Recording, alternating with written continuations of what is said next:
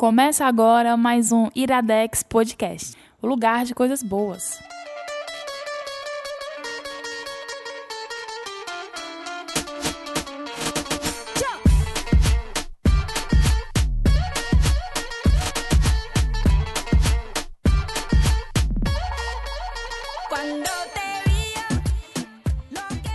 Ei, Está começando mais um Iradex Podcast. Caio Anderson, eu não tô Cri, conseguindo te ver, cri, tu tá aí no cri. sofá, eu tô sozinho agora tomando conta do Iradex inteiro, eu estou com medo.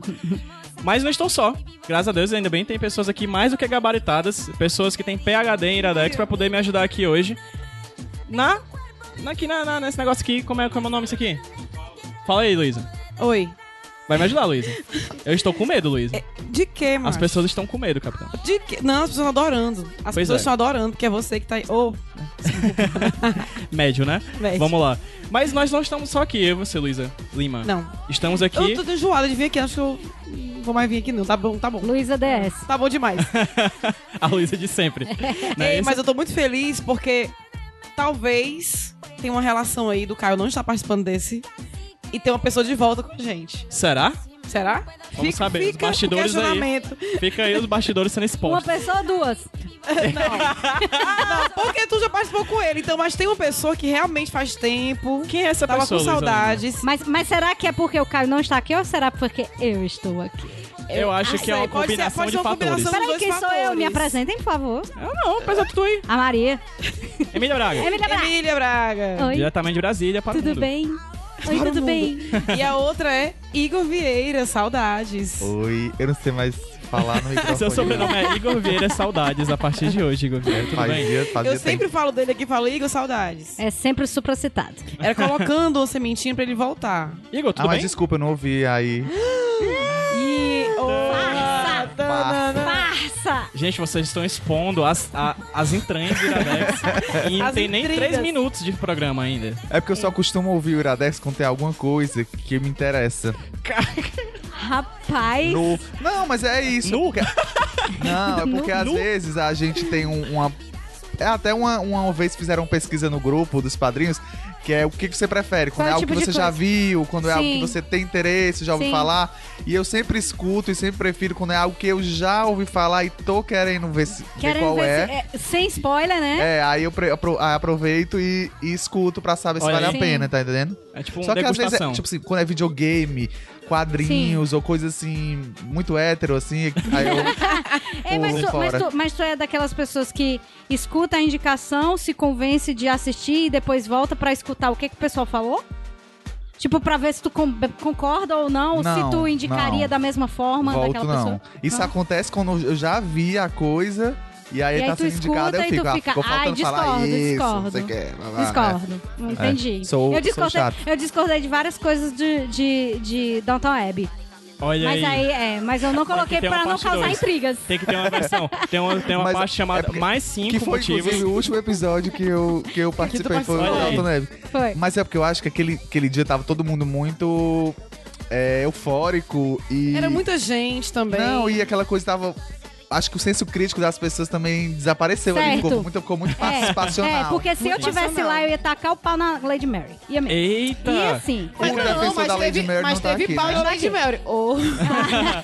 teve, é porque um deles era fã absoluto e ficou, né? entendi. Gente, vamos voltar? Assim, Bora. eu não sei, não sei medi- mediar isso aqui não, tô aprendendo Vai dar agora. certo, tô- é só, Vai dar tu, certo, é só tu puxar Eu nossa eu atenção. aqui Esse tipo mão. de computador aqui não tem na Messejana, onde eu VDC. moro, é muita tecnologia, certo? E, e Caio tem, tem... re- Ah, não, eu tô, eu tô mediano. Então tem recado, gente. HQ sem roteiro, mas...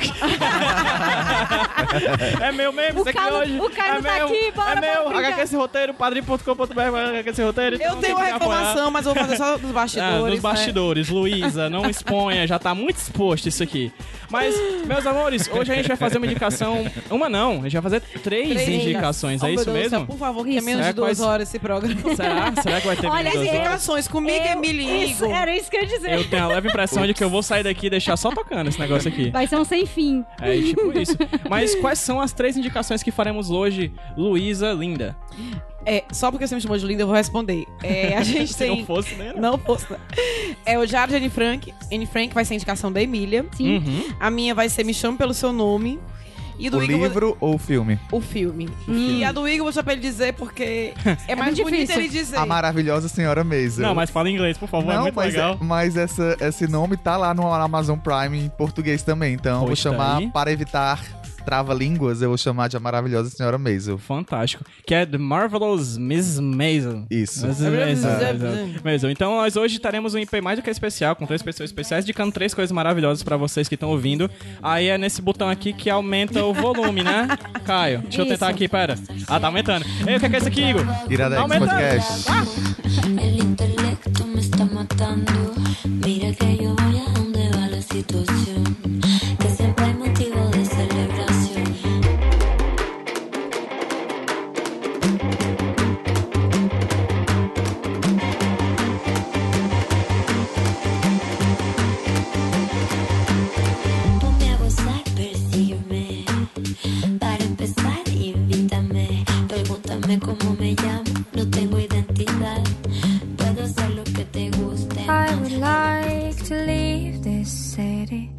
This old town don't smell too pretty, and I can feel the warning signs running around my mind.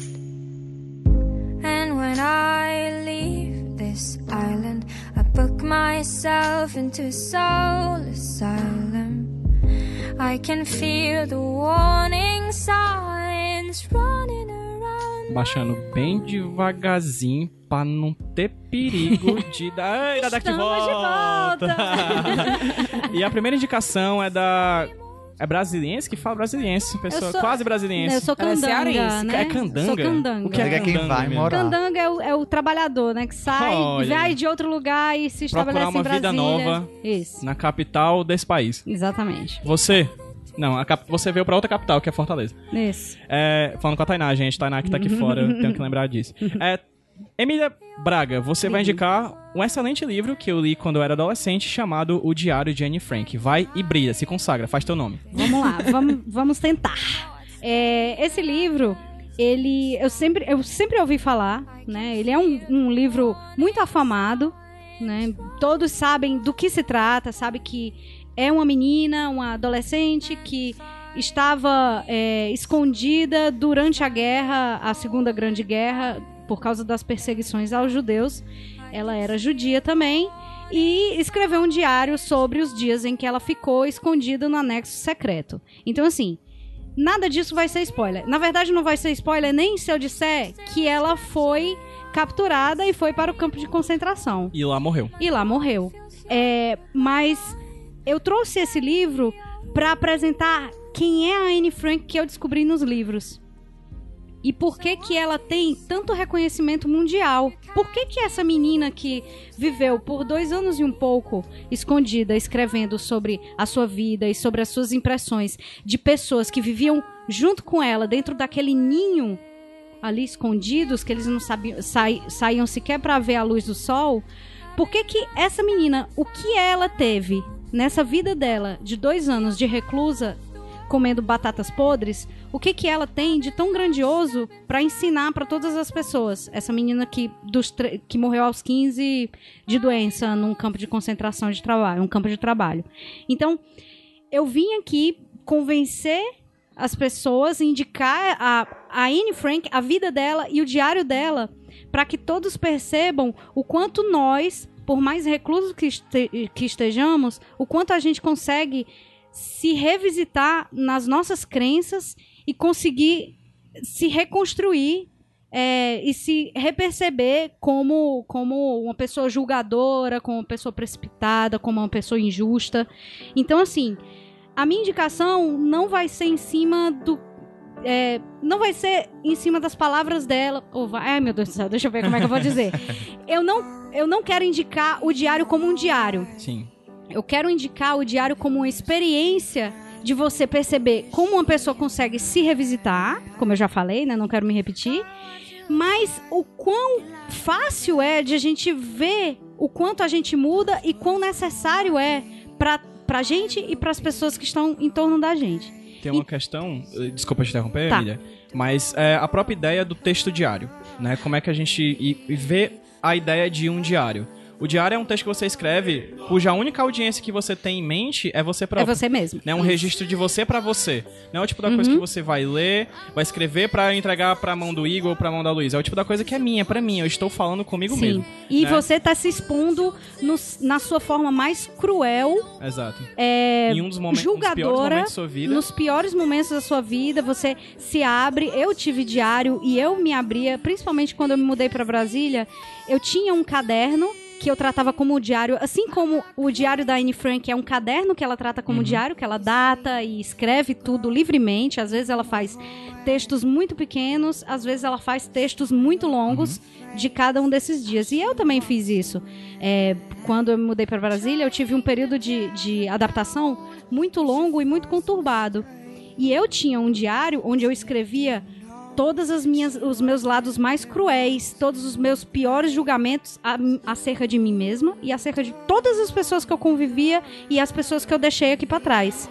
E depois, um tempo depois, fazendo o que a própria Anne Frank fez e que já já eu chego nesse contexto, quando eu revisitei aquela pessoa, eu chorava porque eu eu tinha medo daqueles pensamentos. Então eu grampeei todo o meu caderno e eu, em outra oportunidade eu arranquei as páginas e queimei. Porque, Porque eu não queria enfrentar aquela pessoa Você não era novamente. mais aquela pessoa. Porque aquilo foi um, um período de adaptação muito difícil, onde eu me vi com uma personalidade aflorada muito diferente, mas que foi fundamental para eu me desenvolver. Sim. E quando eu revisitei, eu vi que aquela pessoa já não existia mais. Exato. É, então, assim, dentro dessa explanação, o diário da Anne Frank, ele foi dado a ela nos 13 anos dela. Ela nasceu dia 12 de junho e na ocasião ela estava completando os 13 anos. Ela morava na Holanda, né? Ela morava em Amsterdã mesmo, junto com a família. A família, ela, o pai, a mãe e um irmão um pouco mais velha do que ela.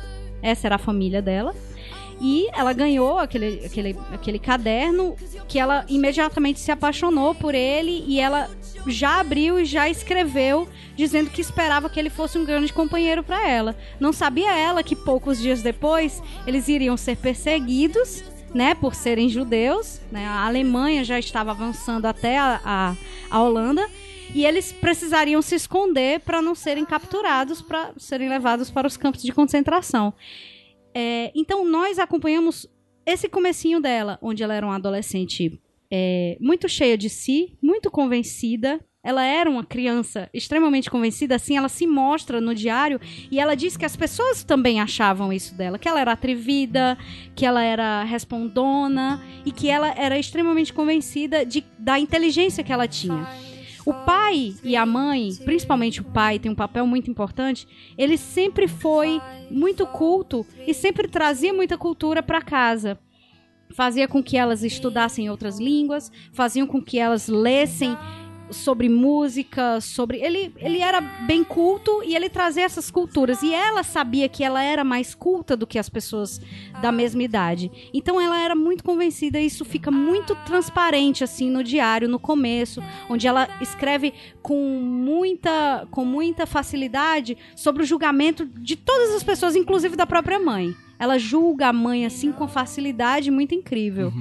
É, então você vai acompanhando todo, todas as dificuldades que ela tem, as, as discussões que ela tem com a mãe. Ela diz que a mãe tem ciúme dela com o pai, porque o pai a mima muito, e etc. Enfim, aquelas coisas bem de adolescente mesmo, bem de E pré-adolescente. num período de, de, de afloração de muitos sentimentos, né? A gente. De- da própria personalidade. Como é, uma, como é uma escrita íntima, bastante intimista dela pra ela própria, ela acaba expondo coisas ali que a gente Sim. não conseguiria ver um jovem de hoje em dia expondo. E o que é mais legal é que, assim, é, ela escreve nesses diários e, elas, e eles ficam reclusos dentro do anexo secreto, que é como eles chamam. É, e em, isso, ela- eles, eles ficam reclusos em 1942, é quando eles vão para o anexo, em julho de 42. E ela, né, começa a escrever, escreve sobre todas as pessoas que estão no anexo com eles, que, que é uma outra família também que está lá com eles, e a convivência entre eles também não é muito amigável.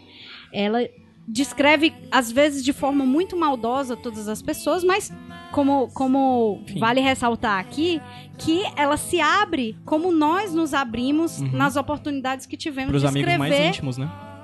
pra nós mesmos. Sim. A gente, eu, pelo menos, não consigo expor o que eu sou pras pessoas. Nem pra mim eu consigo Uhum. É por isso que eu tô expor. aqui. Inclusive, se eu não se eu expôs, se eu não, se eu me expusesse, não estaria aqui, não. É, então, aí de julho, né, ela começa. Quando é quase dois anos depois, em 19, no comecinho de 1944, eles escutam, porque eles têm um rádio lá que eles têm que escutar em alguma hora muito determinada da madrugada em que eles não podem fazer barulho. Uma transmissão de rádio de um membro do governo holandês que está é, refugiado né, em algum lugar ele consegue pelo rádio fazer uma declaração pública para quem estivesse ouvindo que eles quando terminassem a guerra porque a guerra já começava a dar, a dar sinais da de que estavam de que estava terminando que ao final da guerra ele iria fazer um arrebanhado de todos de todos as- os diários e relatos das pessoas que estavam vivenciando aquilo. Então, quando ela escutou aquilo no rádio, ela começou a revisitar os diários dela e fazer anotações em cima das coisas que ela escrevia. Então, no diário, quando você está lendo essas- esses julgamentos que ela fazia muito fáceis sobre as pessoas, ela própria escreve em cima, datando coisas de dois anos depois, dizendo: Nossa, como eu era imatura, como eu poderia ser tão cruel. Então, assim, você vê ela se revisitando. E apenas dois anos depois, às vezes um ano depois só. Então, assim, você vê essa personalidade que foi criada, foi desenvolvida, e ela mesmo se questiona como ela poderia ser tão rude. Emília, é, tu que leu, eu não li. é, eu sei da história da Anne Frank, mas não li. Mas você que leu, tu achou que essa, essa mudança de opinião dela, essa, anota- essas anotações que ela escreve, é porque ela realmente mudou a perspectiva?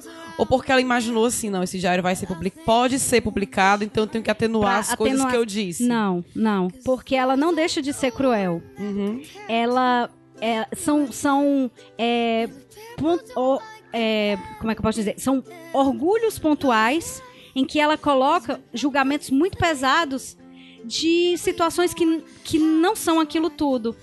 Então, quando ela, ela retorna, ela realmente está mais amadurecida. Porque no diário, ela amadurece todas as questões da nossa própria jovialidade. A gente descobre o amor, coisa que ela não conseguia pensar sobre amor é, um ano antes. Mas ela descobre, porque o tempo que eles ficam. é, eu não sei se eu falei, mas o tempo que eles ficam no anexo secreto vai dos 13 anos até um pouco depois dos 15, dois meses depois dos 15, quando eles são capturados. Então, assim, dois anos para um adolescente é muita coisa. Nossa, é uma é muita coisa. E passando por uma experiência como essa, né? Eu ia te Sim. perguntar justamente isso. O quanto tu acha que essa experiência, porque não foram só dois anos de adolescência, Sim. foram dois anos vivendo nessas condições Uma de fugitiva, reclusão, de reclusão.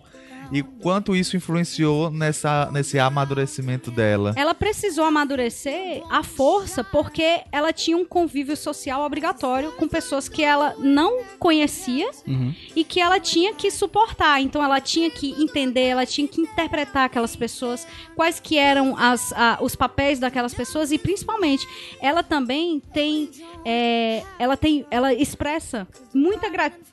Desculpa, muita gratidão pelas pessoas que estão deixando eles no anexo. Porque foi um, um holandês, que não era judeu, que reconhecendo a condição em que eles estavam, os acolheu e comprou a briga deles. Porque Uhum. se o exército passa lá, o exército nazista, e vê que o cara está escondendo, o cara é cúmplice, poderia né? ser. É, o cara era Uma outra coisa que eu disso. queria perguntar é se ela menciona, se se ela chega a descrever é, como é que fica essa visão dela com essa perseguição que os judeus, que a família dela tá sofrendo, se ela chega a mencionar nazistas, como é, se tem isso ou ela fica restrita àquele mundinho ali do, do anexo? Ela até cita, ela fala que os judeus estão sendo perseguidos, mas ela não se atém a essa questão. Ela não, ela não questiona o quão injusto isso está sendo. É realmente assim, é um diário de algo muito restrito da vida dela. Mas assim, nós como como conhecedores de toda a barbaridade que foi, a gente sabe a dimensão daquilo, mas eles não sabiam.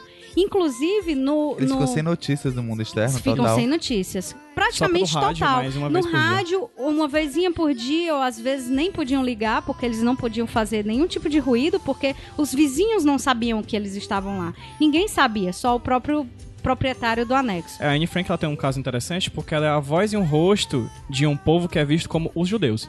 Né? Eles são aquelas pessoas que foram postas em campos de concentração, que sofreram o que sofreram e são eles. Aí quando você coletiviza, você não, você acaba tendo uma certa diferenciação, tipo a diferenciação dos nazistas mesmo que chamavam eles de ratos, né? E quando você persona- personifica. Quando você personifica, você traz pra perto. Isso. A, a, a Emília tava dizendo antes da gente gravar aqui que, por exemplo, ela, você se emocionou muito porque ela parece muito com uma pessoa que Ela você parece tem muito com a minha apreço. sobrinha. A Então. minha sobrinha, filha mais velha da Muito. minha irmã.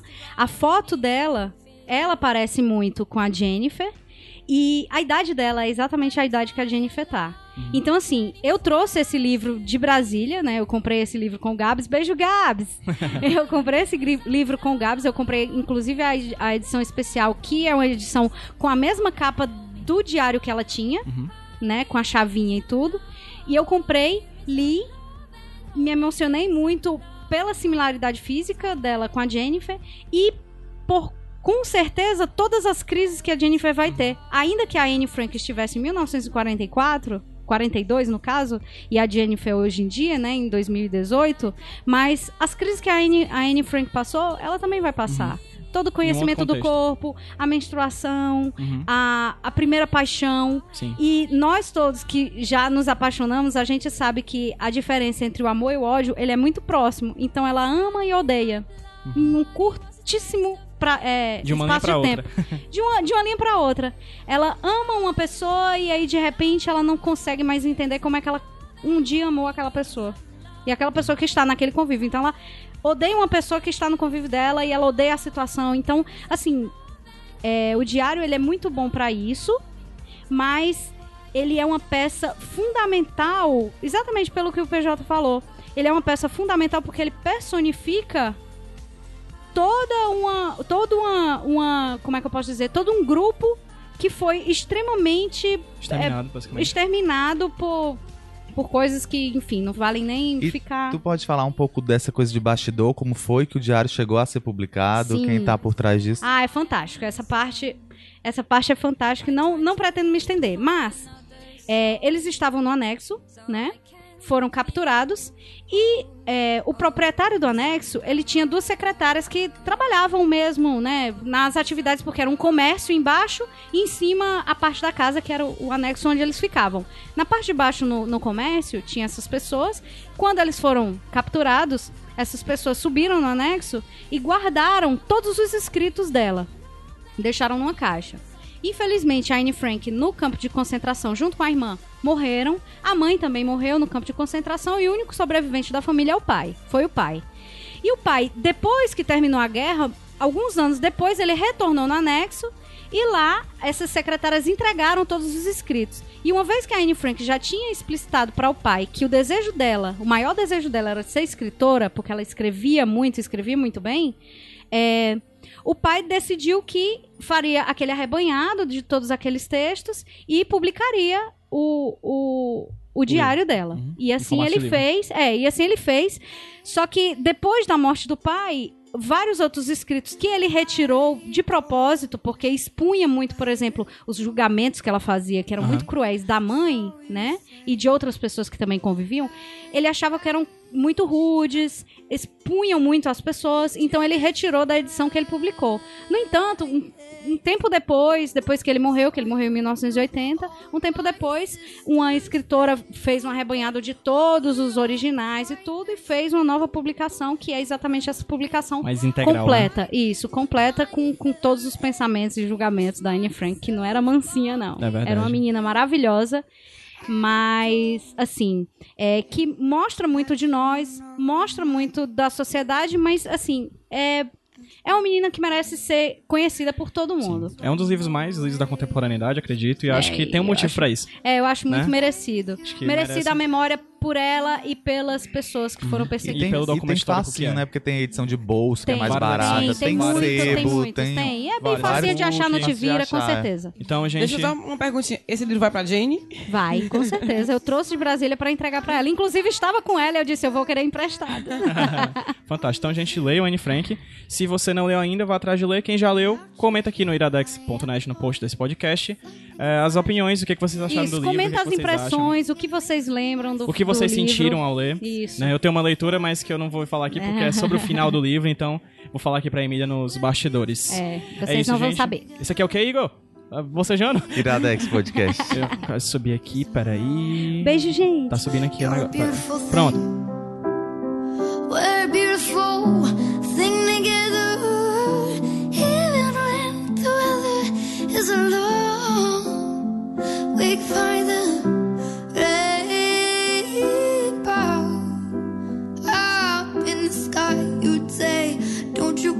you cry,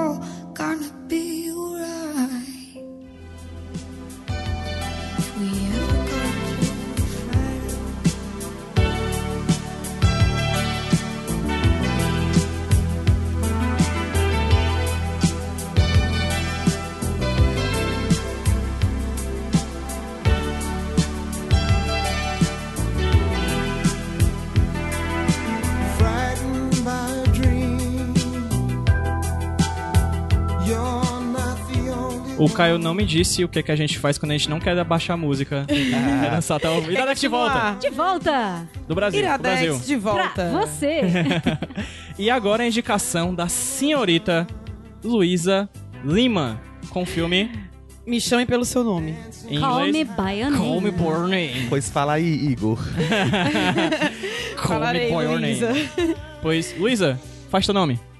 Então, é, Me Chame Pelo Seu Nome é um filme que ele me encantou bastante. É, é, Só quem assiste na cabine. só que... Ah. Desculpa. Sorry. E eu já escrevi Fama é um pouquinho coisa, sobre né? ele lá no Iradex, Tem uma né? resenha que vai estar linkada aí no post, viu? Vai estar linkado aqui no post. Mas eu achei, eu senti que eu precisava falar desse filme. Tinha coisas que não davam pra sair só na escrita.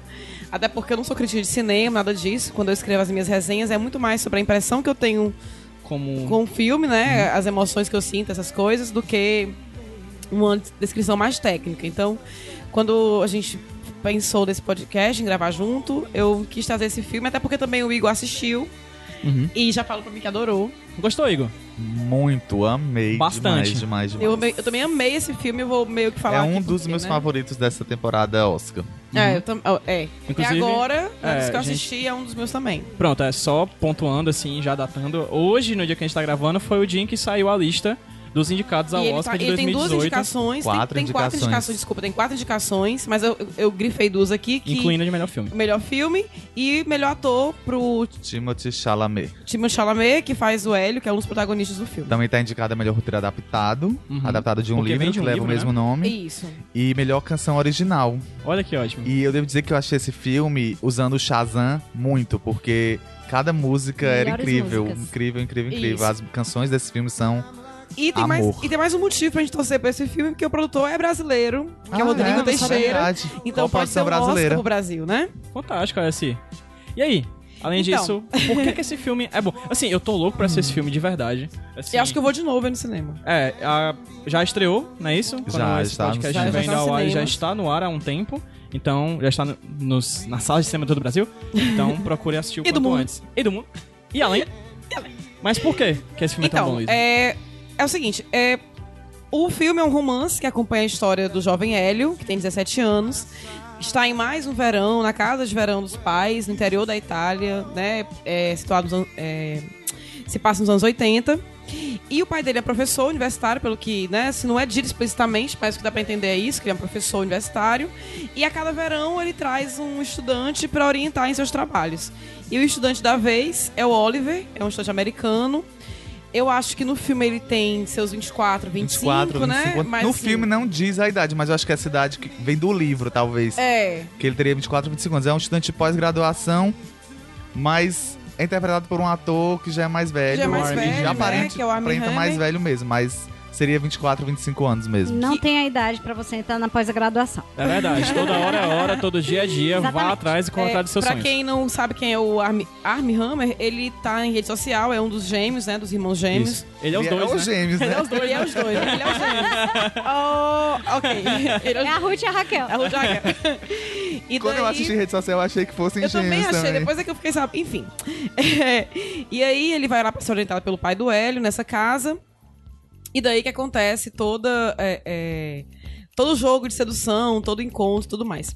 E o filme é bacana porque, primeiro, tá na Itália, dos anos 80. E eu devo dizer que eu queria muito passar o verão com aquela família. Não, e que saudade dessa época em que a gente não ficava no celular, a gente passava o tempo conversando, bebendo, comendo, lendo, nadando, fazendo Então, nada. Era um verão que, que- exatamente, fazendo nada.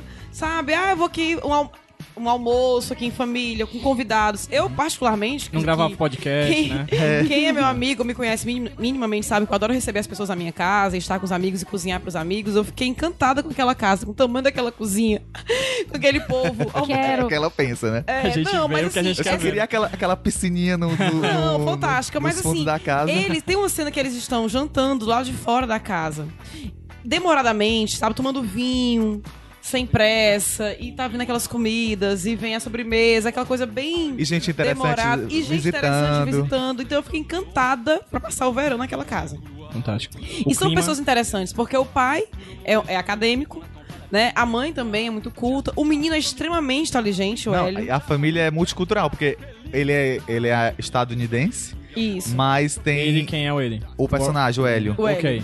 Mas tem essa família multicultural. Então, todo verão eles vão pra Itália, porque, tipo, acho que a mãe é italiana e o pai é francês ou algo assim. Ele fala francês, italiano e Alemão. inglês. Tem, tem, A mãe fala é, tem alemão, uma é. cena que a mãe tá lendo um poema em alemão.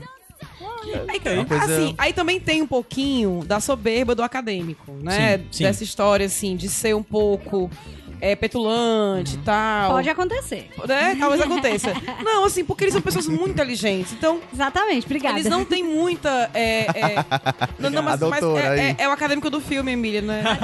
Tá bom? Desculpa, eu da pensava que era de um modo geral que você É, tava falando. é, incluindo os das mais fit também, né? O- os do Tinder. É os do Tinder. Gente, se você tá no Tinder, não coloca acadêmico. Coloca você é Estudante, universitário, você é estudante, estudante. aluno, tá bom? É. Não tem problema. Mas assim, é, então, como eles são pessoas muito cultas, inteligentes, tem aquele arzinho, né, pe- pedante, petulante que, que pode passar. Mas faz um pouco parte do charme deles. E Mas aí você você sabe entende. que eu nem achei tanto assim. Não, assim, eu acho. É, é- são pequenos. É talvez a relação dele Pequenas com, coisas, né? com o Oliver, né? Que tu diz, eu acho que rola um. um a- de início rola um, um enfrentamento entre os dois, assim. Isso. um- Quem é o Oliver?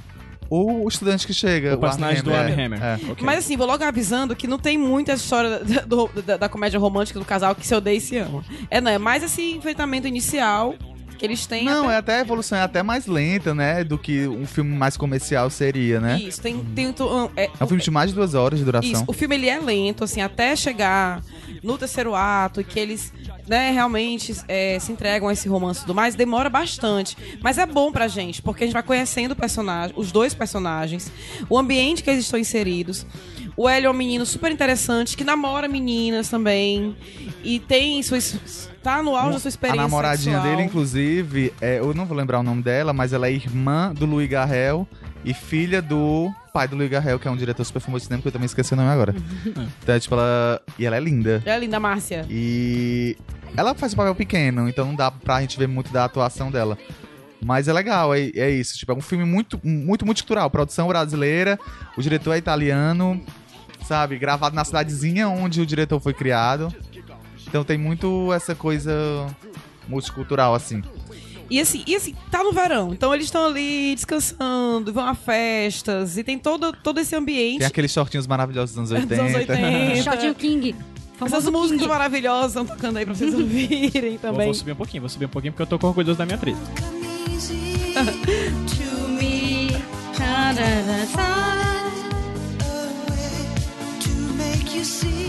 Vou abaixar, pode aguenta aí, baixar. aguenta aí, vou baixar. Pera, pera, tá, tá, pra não, não cair de uma vez. Pronto, Então, vai. nesse ambiente todo maravilhoso, é, é um ambiente delicioso, assim, de estar. Então você vai vendo tudo aqua- toda aquela, aquela vivência da Itália que a gente é acostumado a ver nos filmes, né? Lugares bonitos, comida, bebida, e, e encontros e festas. Vai acontecendo nesse ambiente aproximação entre os dois. E eu me, é, me lembrou muito romance de verão. Não sei se vocês já tiveram esse romance de férias, se apaixonaram nas férias por Não. alguém. É romance de E verão teve uma Ceará é todo paquerinha. um romance, né? Porque aqui só tem verão. mas Não, eu quis dizer de férias. entendo. O ano inteiro, O né? ano inteiro verão. Mas esse momento de férias que a gente vai pra algum lugar, ou viaja, e conhece alguém, e sabe que vai um momento, em um dado momento, aquele, aquele clima vai ter um fim, Sim. né? Aquele estado onde eles estão vai ter um fim, porque, obviamente, ele não é de lá, ele vai ter que ir embora, o verão vai ter que acabar, A coisas a assim. gente tem que lembrar que é um romance entre dois homens em 1980. Isso. Então, não é aquela coisa além do. É tudo muito fácil, né? Aham. É, tem todo um É, é- tem E uns tabus ele, aí é, envolvidos. o Oliver é mais jovem, Se tem hoje em 17 dia anos. tem tabu, imagina como que E era essa é uma dimensão que eu queria ver também, que é a diferença de idade. Né? Isso, Existe uma tem- diferença de idade entre os personagens. Não é né? muito. Eu acho assim, que se fosse um filme que fosse uma menina de 17 anos, teria mais discussões. É, mas é esse que é o problema que eu vejo. Muito se- quando é uma menina, se Aham. questiona muito essa relação. E quando é o contrário, quando um menino é mais novo, é como se tivesse um passe livre, porque o homem é mais um ser mais sexual. E Como é que tu vê a isso, família também. No, no Olha, filme. em tempos de problematização, eu não vou mentir que me incomodou um pouco, até porque o Armie Hammer, ele tem mais de 30 anos e pa- aparenta ter mais de 30 anos. É, Então, sim. e a idade dele não é dita no, no filme. Uhum, Então você entendi. fica meio. O, o, o, o Timothée Chalamet, quando fez o filme, tinha 20 anos, mas o papel dele é de 17 e ele é muito magrinho. Então, você olha pra ele, ele parece um menino adolescente Sim. Então, queira ou não queira, por mais que o menino, ah, o menino de 17 anos sabe o que quer, ele sabe que ele. Aham. E, ah, e, o, e o outro só procura ele, não procura ele, não força nada. Mas a gente sabe que existe um, um poder aí com uma pessoa mais velha, que provavelmente já viveu aquilo outras vezes, ou não. Não sei, Mas é mas, experiência é mais velho e tem aquela questão da sedução. Então, isso chegou muito. você vê- Mas, eu não sei se eu estou romantizando Aham. isso, mas é um- uma história muito bonita que se passa nos 80 e tem essa questão do tabu. Então não é o, o, o personagem da Armie Hammer, ele também não, ele tam- não quer aquilo ali, porque ele não, não sei se não é explorado, mas pode ser porque ele acha que é errado, não tem medo que as outras pessoas vão E achar. tem uma questão que ele tá na esse- casa ele- dos ele, pais. Ele do também tá preso a isso, tá Sim. entendendo? Ah, Ele não tá, tipo, abertamente seduzindo e explorando isso. Com Ele tá também tá em crise, Claro, ele também tá em Tem esse- esses crise. Ele problemas. também tem, Nos né? anos 80, sabe? Tem toda Sim, uma, sim. uma questão aí envolvendo. Agora, assim, embora seja situado nos anos 80, o filme ele não levanta bandeiras. Então, assim, não é discutida a, a história da homossexualidade. A gente vê É um, filme, mais. é um filme de romance. É um filme de É romance. isso. É mais na vergonha do personagem. É na. Porque assim, os pais do Hélio, eles têm uma relação muito bacana com o filho. Então, por exemplo, quando ele sai com a namorada, Porque ele é tudo fala. subentendido, não dito, É, né? mas assim, por exemplo, quando ele sai com a meninazinha, que ele tem um, um, trelelê lá, ele fala abertamente pro pai o que tá acontecendo no relacionamento, entendeu? Se transa ou não com a menina, ele fala abertamente. Com o, o personagem do Oliver, ele, não- ele já não. Fica subentendido. Então a gente sabe que tem essa, essa preocupação, essa vergonha ou medo que as pessoas podem pensar por eles serem homens, mas não tem essa discussão. Entende o que eu quero dizer?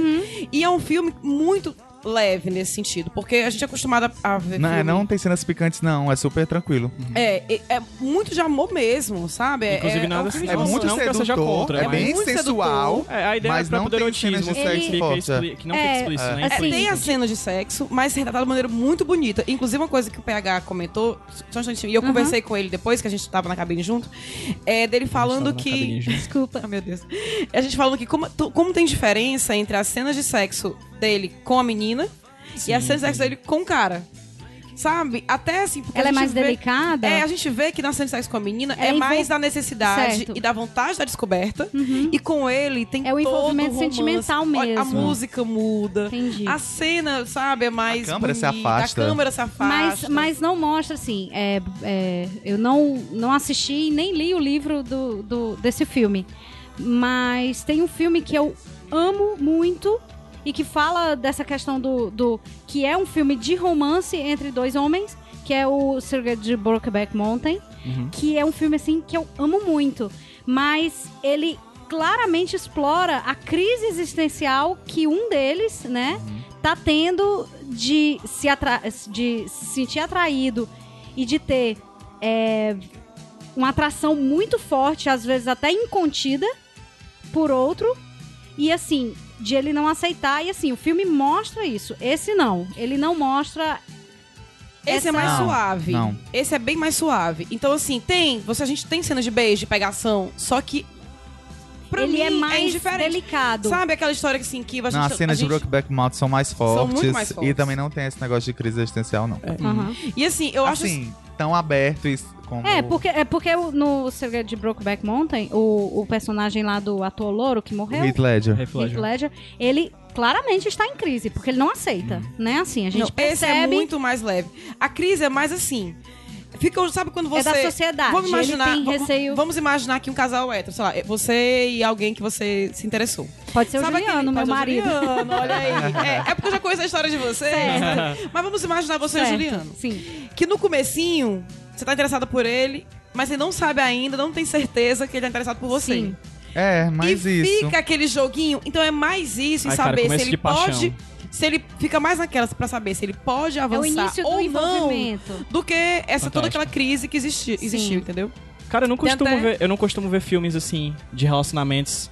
Esse, esse que, cujo Esse o grande, a grande questão seja de fato ter ou não um relacionamento. Assim, eu não, eu não consigo lembrar Olha, agora de um é, filme. é um amor, é, que é uma disso. história de amor arrebatadora. Ou ter poucos. Eu realmente é, é, revis- revisitei muitas paixões adolescentes Uhum. que eu tive. Sabe aquela coisinha de você não. Aquela dúvidazinha se você não saber se a pessoa tá afim ou não. Contar as horas pra ver, sabe? Eu uma coisinha sei- secreta. Eu sei que o livro é narrado pelo, pelo personagem do Hélio, e então talvez seja um pouco diferente, porque a gente tá muito dentro da cabeça do personagem no livro. Mas no filme a gente não tem muito esse- essa noção do que tá se passando na cabeça. O que a gente sabe que se passa na cabeça deles é o que a gente tá vendo nas ações dele, o que tá sendo traduzido pelas ações deles. E tem toda uma questão de. de, de como o personagem tá, tá envolvido naquilo ali. Do que acontece depois. Eu quero muito ressaltar aqui a atuação do menino que faz o Hélio. O Timothy, gente, ele é uma coisa incrível. Primeiro, que ele dança muito bem. Ele aprendeu a tocar violão e piano pro papel e aprendeu a falar italiano também pro papel. Ele falava francês já porque, obviamente, pelo nome dele, ele tem o pai dele é francês. Mas ele é um grande ator. Tem uma cena que ele olha pra lareira durante uns três minutos e o tanto de Caramba, emoções que é você muito. vê nos olhos desse menino é incrível, incrível, incrível. O pai dele também é um grande ator. Eu não sei o nome do pai dele. E uma das grandes cenas é a cena daquela conversa Conversa que ele tem com o pai. Que ele tem com o pai. Um... Gente, é tiro. Sabe aquela coisa? Tiro, porrada e bomba assim no seu coração. Sabe, aquela coisa assim. esse? Que É. a gente sabe. Viado, a, que gente, tipo a gente sabe da intensidade dos movimentos e às vezes a gente vai perdendo isso. À medida que a gente vai amadurecendo ou envelhecendo, a gente vai perdendo um pouco aquela gana que a gente tem de viver as coisas, porque a gente já vai mais apreensivo. Sabe? Isso pode acabar mal. Sim.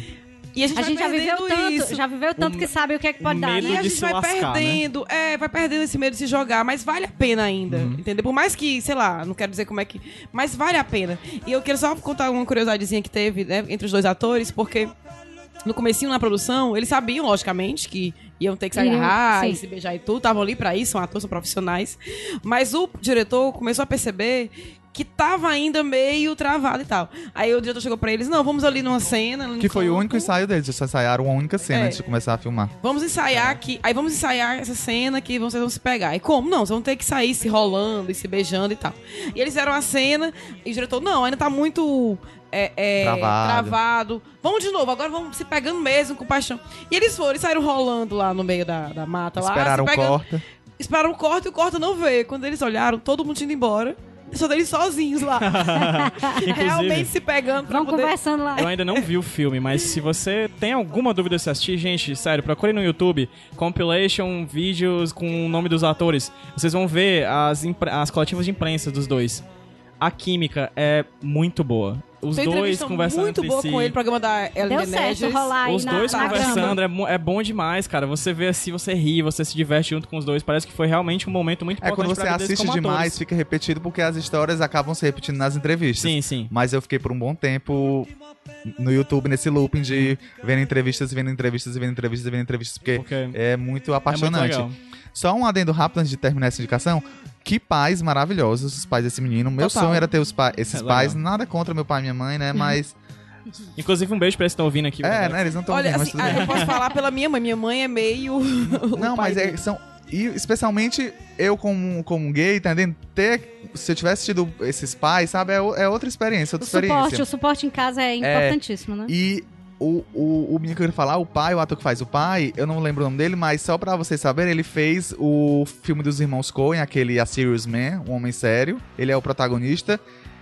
Foi indicado ao Oscar por esse filme, inclusive, e ele fez também Fargo. Ele é tipo o capanga do Ivan McGregor em Fargo, e é um personagem completamente diferente. E ele é incrível. Eu- quando eu vi, eu não sabe, não, eu não, não me conectei, não é a mesma pessoa. Quando eu vi no MDB que eu levei um susto. E é a mesma pessoa. Não era, mano? não era? E o, o, Timothy. Timothy é o nome do, É, do ator? ele tá em Ele tá em Lady Bird Bird também. Ele, é, ele A faz gente, o papel que é do... um personagem odioso, odioso. inclusive. É. É odioso. É, eu tô percebendo, depois eu vou ter uma teoria que eu acho que esse filme do Oscar é tipo um universo compartilhado, que é um ator que faz um filme faz o outro. Depois eu falo mais sobre isso. Quem, Tá. quem bota no bota no outro, quem bota no outro. bota- Exatamente. Luísa, É, gente, só assistam. Pra mim é um filme lindo. Eu, eu tô é, tentando fazer, criar, tirar esse estereótipo de beijo gay, filme com romance, Romance gay. gay. Não, é um filme de romance. Gente, é um filme de romance. com beijos. Sabe? Com muitos be... É muito apaixonante. É muito apaixonante mesmo. E tá aí, na lista de indicados ao, ao melhor filme no Oscar de 2018. Assistirei e ainda digo mais. É possível só- que é possível que na publicação desse, desse episódio esteja lá o link para o Drive, onde nós vamos fazer A nossa esse tabelinha. ano a tabelinha dos Opa, doentinhos do Oscar. sim, eu quero participar Não, dessa, e só um, um, um adendo assim. É, o mais legal desse filme é porque muita gente. A gente tá acostumado, infelizmente, a ver filmes que tratam de, de, amor, né? De romance gay, sempre com, com problematização. Ou enfoque de, da doença, ou enfoque de lutas pela causa. E esse é simplesmente um filme de amor. Um romance. Um romance, eu acho. Tá que, não de seja, parabéns. que não deixe de ser uma questão política, né? Sim. Tratar dessa maneira. Sim. É isso. Vamos subir agora a música. Deixa eu ver como é. Vou subir aqui, já botei aqui os bonequinhos. Gente, o que, que é isso aqui, Emília Braga? Esse aqui é o Iradex Podcast. O musicão.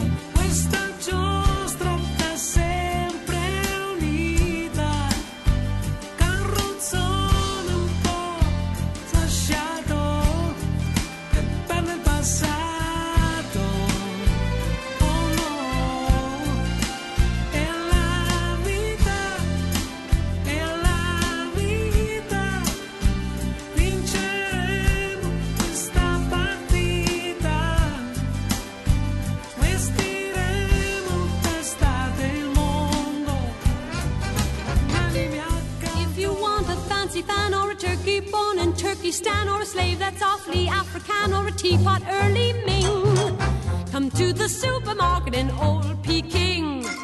If you want to buy a kite or a pup to keep you up at night or a dwarf who used to know Snow White or a frog who loves to sing. Iradex de volta. De volta. Tá, pro Brasil. E a indicação dessa vez agora é com Igor Vieira.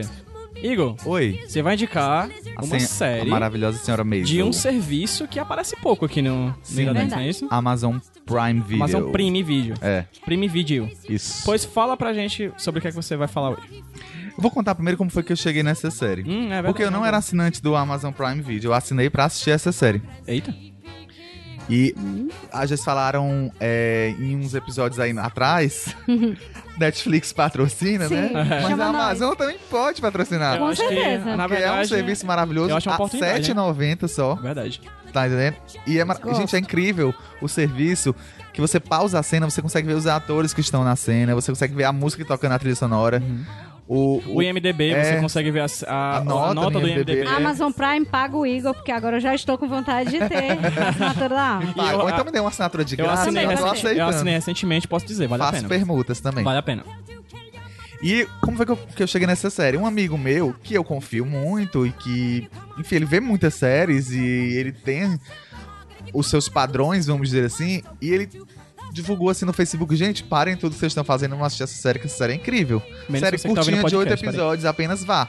Uhum. E aí eu fui lá, assinei a, primeiro né, no, no, no trial, né, no período É, grátis. tem uma semana, Sete né? dias, é. Vou ver qual é.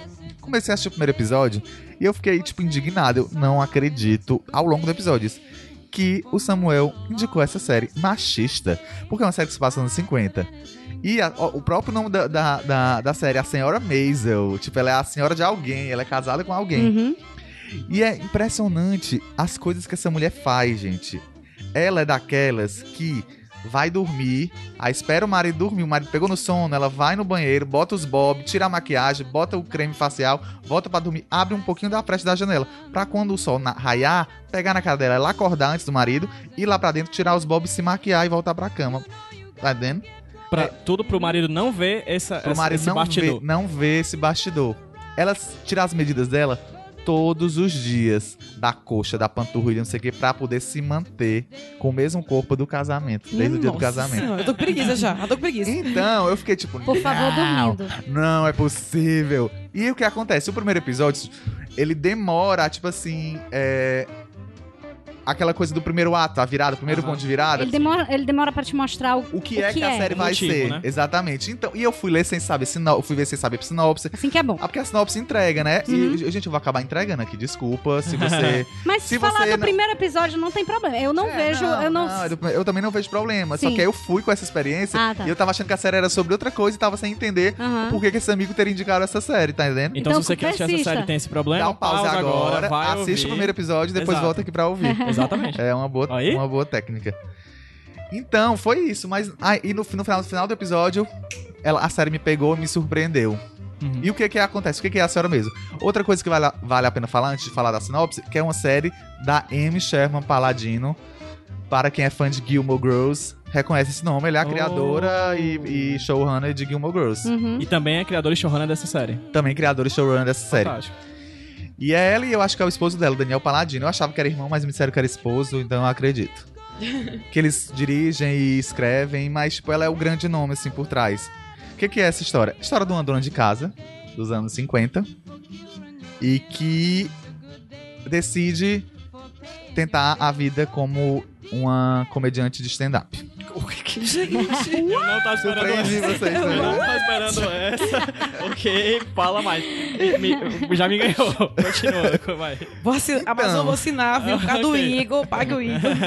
É, é isso, tipo, no começo da série, o marido dela é que, tipo, meio que é insatisfeito com o trabalho dele e quer ser comediante, quer ser comediante de stand-up. Aparece ele fazendo uns, uns bicos e tal, e, e ela dá um apoio pra ele e tal. Só que acontecem coisas ao longo do episódio, os probleminhas no casamento, e que acaba levando ela a, de uma forma inesperada, porque ela sobe no palco pela primeira vez bêbada e é como se fosse uma descarga de, de emoções, de tudo que ela tava pensando ali naquele momento. Não era um stand-up ensaiado, com texto, roteiro nem nada. E ela faz um sucesso danado e tem uma, uma mulher no bar que. que, opa, tem alguém, eu vou ser empresária dessa mulher. E aí a história é sobre isso. Caramba. Vai ser sobre, sobre essa, essa jornada dela nessa. Como comediante. des- é, desbravando esse, esse universo. Porque mulher dos anos 50, né? E o universo machista E mulher. para um cacete. Muito, é, a gente, casos como o Louis C.K. aí, recentemente, Aham. né, provaram isso que em 2018 ainda é assim, imagina naquela Imagina época. naquela Porque as mulheres que faziam stand-up comedy naquela época, eu não sei na, na realidade, mas na série retrata, pouquíssimas faziam e, tipo, nunca eram bonitas, é, eram- elas faziam um personagem, tipo, usavam roupas de gorda, sabe? Essas coisas O personagem era a piada. É, bem Rosicléia, aqui Uhum. no Ceará, Sim, quem sim. conhece a Sim. Rosicléia. E. Ou então faziam duplas com homens. Uhum. Mas funcionava mais como uma escada Era pro sempre, homem, né? é, era sempre aquele, aquele personagem secundário que é o escada pra fazer a piada, ou era o motivo Exatamente. da piada. Exatamente. Igor tem a reação do marido Tem, sobre isso. se- tem. Mas é porque assim, eu não queria dar muitos Uhum. detalhes pra não dar muitos spoilers. Mas tem. Mas assim, é uma coisa que ela esconde de todo mundo. Ela esconde da Ela tem família. filhos. Tem dois filhos. É, e o engraçado que depois que você, se você sabe, vai ver a, a série já lendo na sinopse, a primeira cena você já saca que ela tem talento, porque a primeira cena é ela no casamento dela Ela fazendo tipo um discurso de agradecimento e ela é muito engraçada. Uhum. Ela é muito engraçada. Então você já Espirituosa. é, Aham. exatamente. E ela é judia, de família ju- judia, então tem vai pode esperar piadas aí Sim. sobre esse, A esse universo. disso. Aqui no, no Brasil a gente tem pouco, principalmente Fortaleza. Acho que São Paulo tem mais judeus, talvez esse Uhum. universo seja mais conhecido. O que a gente consome aqui vem mais de. O que a gente sabe aqui vem mais do que a gente consome de filmes e Sim. séries Aham. mesmo, né? É, tem uma mãe, um pai, que é. O pai é o ator que faz. É o. Ele é o que fazia aquela série Monk. É o Ah, tô Tony. Shalhoub Sim, sim, me ligo. sabe? E tem a mãe, tem os dois filhos pequenos, o marido. É uma série de poucos personagens. Uhum. É a atriz que faz a, a, a Midge Maisel, né? Que é o nome da personagem. É a Rachel Brosnahan. Rachel Brosnahan. Ela... Que fazia House of Cards. Uhum. Pra quem não lembra, ela era a prostituta. Acho que é Rachel o nome da prostituta. Acho que é assim. É, Rachel. Sim. E, tipo, eu nunca imaginei ver essa mulher numa série de comédia. E ela é Fazendo uma senhora casada. incrível, vencedora do Globo de Ouro e do prêmio da crítica, do Critics' Choice Awards, como melhor atriz de série Por de comédia, série? por essa série já. Caramba. A série ganhou como melhor comédia no Globo de Ouro e ganhou também o prêmio agora do Sindicato dos Produtores Mas, de melhor série de gente, comédia. Gente. Então é uma série que tá, tipo, no topo, assim, sabe? Gosto. A, a série Oito mais famosa episódios. que eu, que eu pouco conheço. É. É aquela coisa do 50 fam- minutos. É porque as séries da Amazon, elas acabam não Sim, chegando tanto na sim, gente. Gente exatamente, No a gente- Brasil é muito, Muito cliente forte da na Netflix, Netflix, Muito né? pouco, é. É. É. Serviços de streaming Igor, eu que tenho eles um- não são Ah. tão Não existe- muito é além quase- de Netflix, É, né? eu tenho É. uma pergunta pra ti. É, é uma série de comédia que trata sobre comédia. É uma, Uhum. quase uma metacomédia, né? Tipo, Uhum. ela, ela acaba sendo uma comédia que trata sobre o fazer o stand-up, né? Ela, ela só não é mais metalinguística porque não é um stand-up sobre stand-up, né? Isso, é, uma é, série mas é uma sobre série de comédia sobre comédia. É. Ele trata dessa questão do aspecto do humor e assim. E é uma coisa que a gente consegue ver hoje em dia, que é o humor, ele é extremamente culturalmente centrado no período que ele tá, Uhum. né? Eu morei durante muito tempo do lado de, de pizzaria, que tiveram shows de humor, em que eu já não aguentava mais ouvir piada de loura e de, de bichinha Uhum. e de, enfim, essas coisas de piadas que a gente já não aguenta mais ouvir. Por quê? Porque a gente já tá em outro período, já tá em outra época, Uhum. enfim. Ele trata do humor dos anos 50, é uma, é uma série Eu que acho que com essa, com isso. essa forma de problemática. Assim, a- quando você vê a série, você pensa, será que essa mulher já existiu? Será que é uma história real? Aham. É uma personagem fictícia. Não sei se os comediantes que são mencionados. Porque ela, quando decide fazer stand-up, ela vai estudar. A empresária dela decide que ela deve estudar Uhum. pra poder Ajudar o quê? comédia. Ela Caramba, vai pegar massa. LPs de comédias, vai visitar outros, vai ver outros shows de outros comediantes pra ela pegar notas, tá entendendo? Então eu não sei se Pegar esses o ritmo, pegar o É, tempo. Ver como é que é. E ela tem que se apresentar com roteiro pra ver como é que é, pra ela aprender. Porque ela tinha o, o, o conhecimento. Não, é o nato, feeling. né? Ela, Não, ela ela tinha um tinha- feeling, ela era Mas uma ela- pessoa muito espirituosa, Sim. engraçada, mas ela. O stand-up não é assim, né? Não Sim. pode se. Não Ele é só um você, você roteiro, precisa é. de um roteiro, por É. mais que você saia Pro- dele mais que você pra improvise, exatamente. mas precisa de um E roteiro. então não sei se os personagens, os comediantes que são citados, são reais. Ou se. Porque meu conhecimento nessa área é nula. Sim. Mas são citados alguns personagens, mas eu acho que dessa forma problemática não. Acho que é uma série que se atualiza muito. Apesar de ter esses, esses momentos que eu citei do primeiro episódio, da Há um maquiagem, é, da, das, das medidas. Fica mais nisso, não acho que não tem uma, uma coisa. Ela é um pano Não, de eu fundo acho que é uma série super atual. de tempo. Assim, É. ela, ela está tematizada daquela época, no entanto, ela, ela meio que. Ela é atual. Ela é atual, Pelas- é. eu pelas vejo ela como, como, como coisa assim. atual, exatamente. E pra quem é fã de Gilmore Girls, sabe que a característica, uma das características mais marcantes da série, são os diálogos rápidos. Sim, eu, Gilmore às vezes eu não consegui entender. Gilmore Girls tem direito. muito também personagem, assim... Posso dizer, pitoresco, né? Tem aquela cidadezinha pequena, e tem uns personagens que são bem característicos, assim, meio louquinhos mesmo, né? Uhum. Essa série tem algumas particularidades. O pai dela é uma pessoa bem antissocial, gosta de ficar trancado no estúdio dele, estudando, é professor.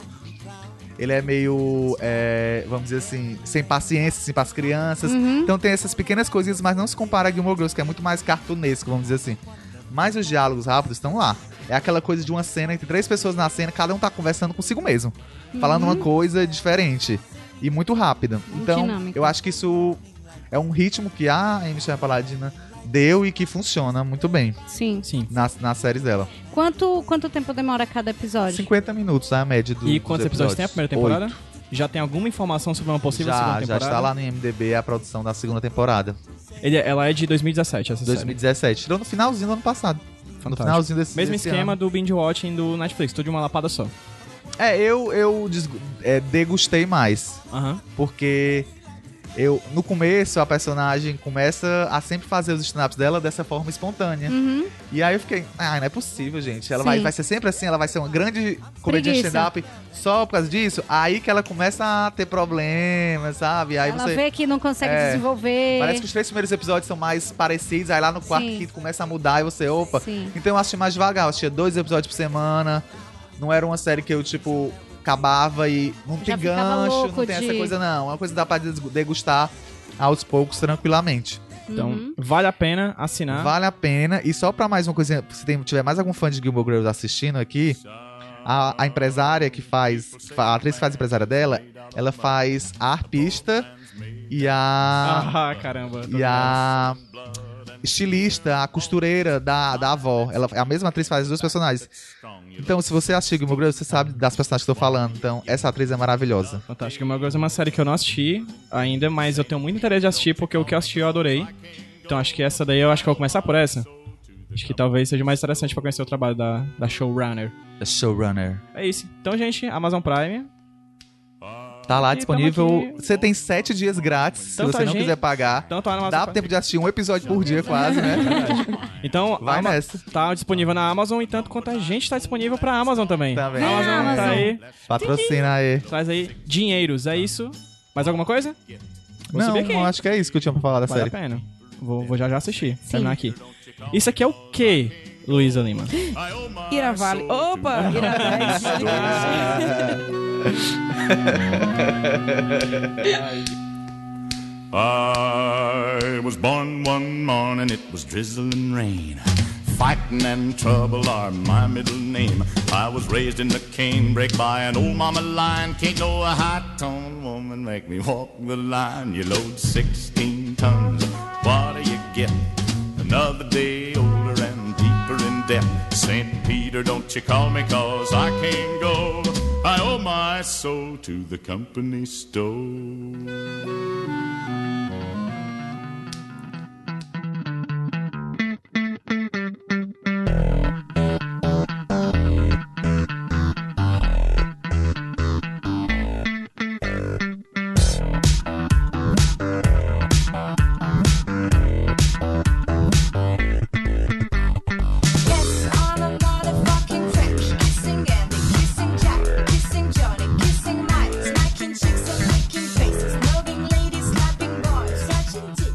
Iradex, Iradex, Iradex. Luísa tá distraída, tá no celular pra pois eu vou variar. começar só com ela, Luísa. Qual a sua indicação do bonus track, Luísa Lima? Então, nenhuma, não tenho nenhum. Indica o celular, nem nenhum de celular que não tá tenho mexendo. não? nenhuma indicação. Zero Eu vou indicações? indicar por mim e por ela. Pronto, Pronto, faz isso. gostei. Indica por mim também, que eu não tenho.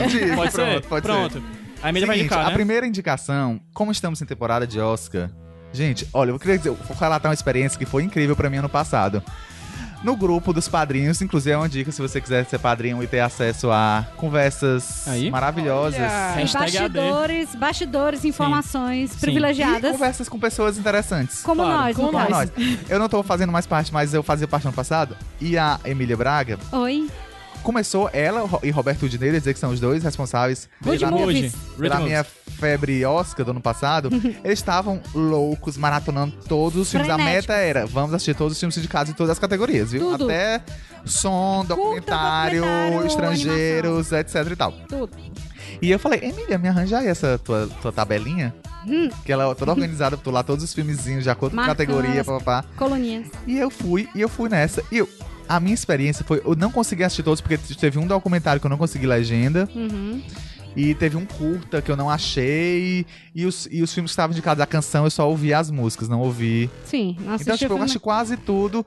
Então, sabe, foi uma experiência. Apesar de que os filmes do ano passado não estavam tão bons quanto os que esse ano estão até, até onde eu vi, foi uma experiência maravilhosa, porque eu vi coisas que eu não veria, provavelmente. É. Documentários, filmes É, a, estrangeiros. a gente normalmente fica muito preso nas indicações principais, né? É, aí você vê os de melhor filme, aí tem um filme ali de ator coadjuvante, só tá indicado naquela categoria. O cara não ganha, então você nem vai atrás depois. Os curtas de documentário, eles É. às vezes trazem, assim, temas que a gente nem sabia. Nem sabia exatamente. Aquele do- dos capacetes brancos da. Ah, né, dos né? o do violino, a história do violino, magnífico, assim. Foi um curta documentário que teve. Ah, do cara que doou, né? Sim. Do, do violino. É, que tem toda uma história. Então eu, eu, eu ia dizer que façam essa experiência. Peguem a listinha dos indicados ao Oscar e vão atrás, seja no cinema, seja nos serviços de stream, seja como você A gente quiser. vira.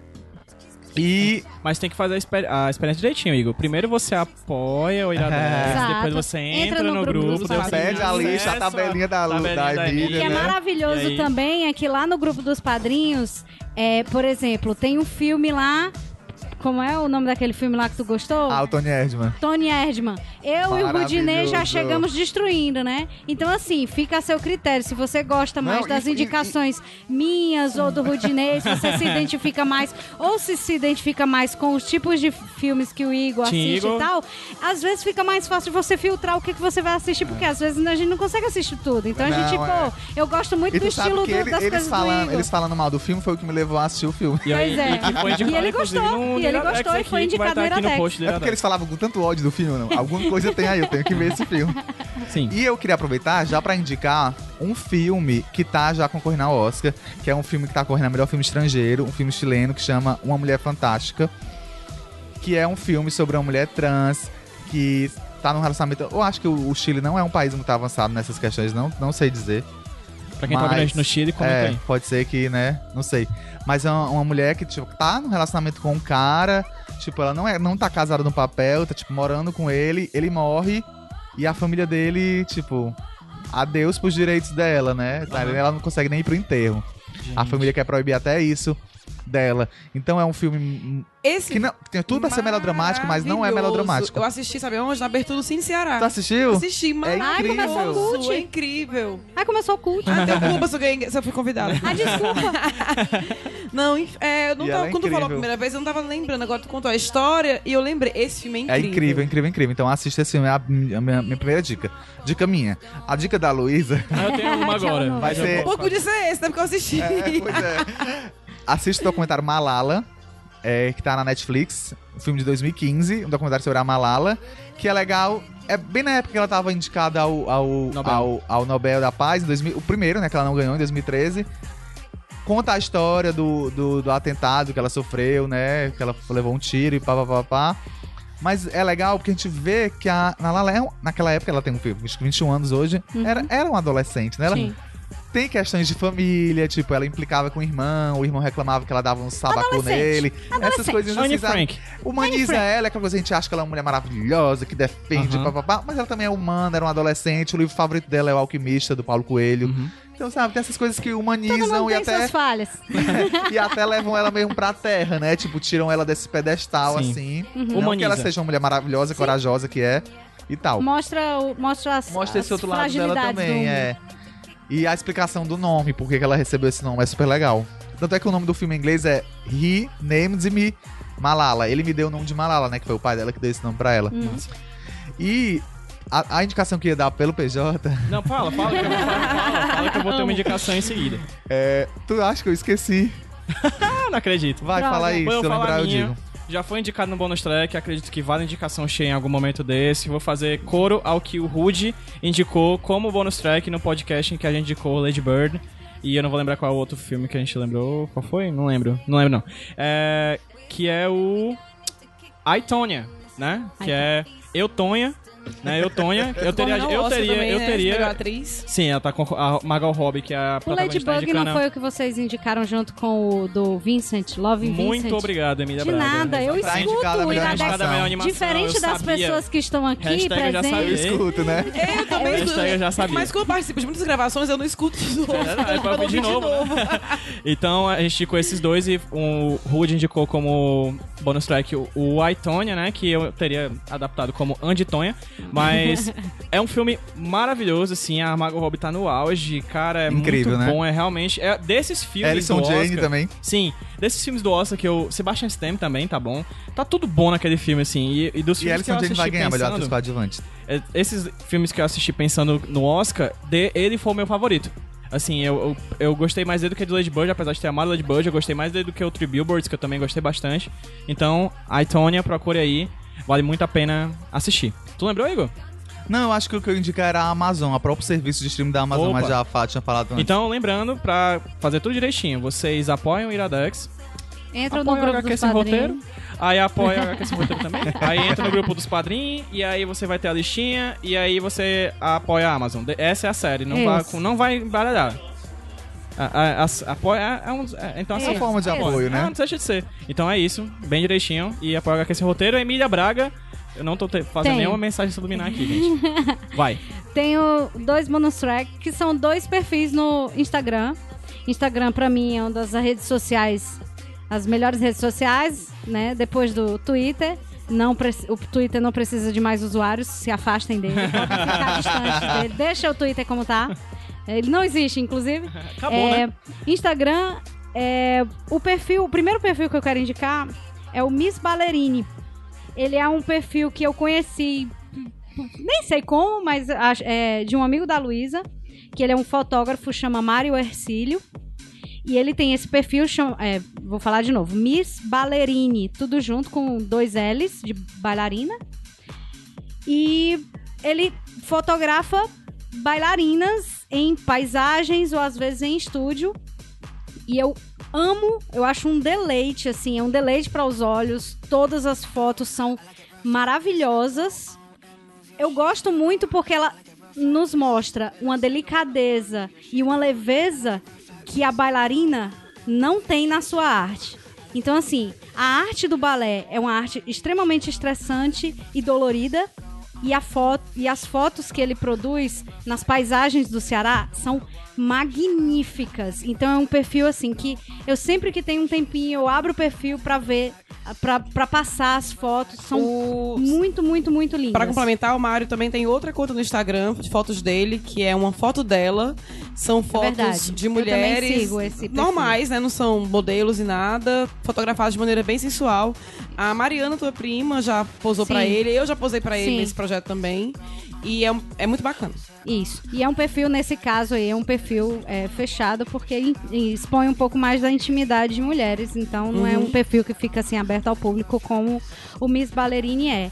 E o outro perfil que eu quero indicar é da Ana Negreiros. Gente, vamos todo mundo seguir a Ana. Melhor pessoa. Ana Negreiros é amiga do Iradex, maravilhosa, inclusive saudades Ana, eu adoro os Iradex que ela participou. Eu não conheço e a a Ana Ana pessoalmente. Negreiros, você eu também Ela não. tá vindo, não, viu? eu conheci, eu a conheci. Conheceu aqui naquele Deu dia, certo. na gravação. ano É Ana passado. Negreiros, tudo junto, com dois S no final. Viu? Pronto, são, Pois, esses, Ana, são não essas tá minhas duas Da Gente. Emília indicações. também, eu seguiria se fosse você. É, eu também me seguiria, gente. Arroba Arroba. Emília Braga. Eu publico várias coisas de flo- comidas fotos de IPs flores. maravilhosas. IPs, bicicleta, tem tudo, gente. É próprio Não de tenho Brasília. critério.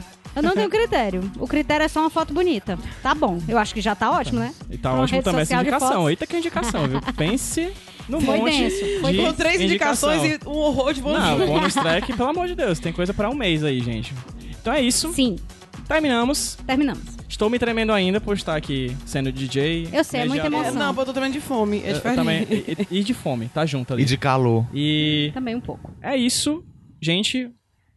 Gostaram? Sim. bom muito pra vocês? obrigada, muito obrigada. Foi. Foi ótimo. Foi ótimo. Então, até semana que vem, gente. Eu fui Pedro PJ Brandão. Eu fui Emília Braga. Igor Vieira. Luísa Lima. E até a próxima, gente. Tchau. Tchau. Deixa eu aumentar Tchau. aqui a musiquinha, que essa música é boa. É russa. Жили мы на моей хате. Он не заносил в общак. Ну, короче, без понятий. И всегда на кислый Наколи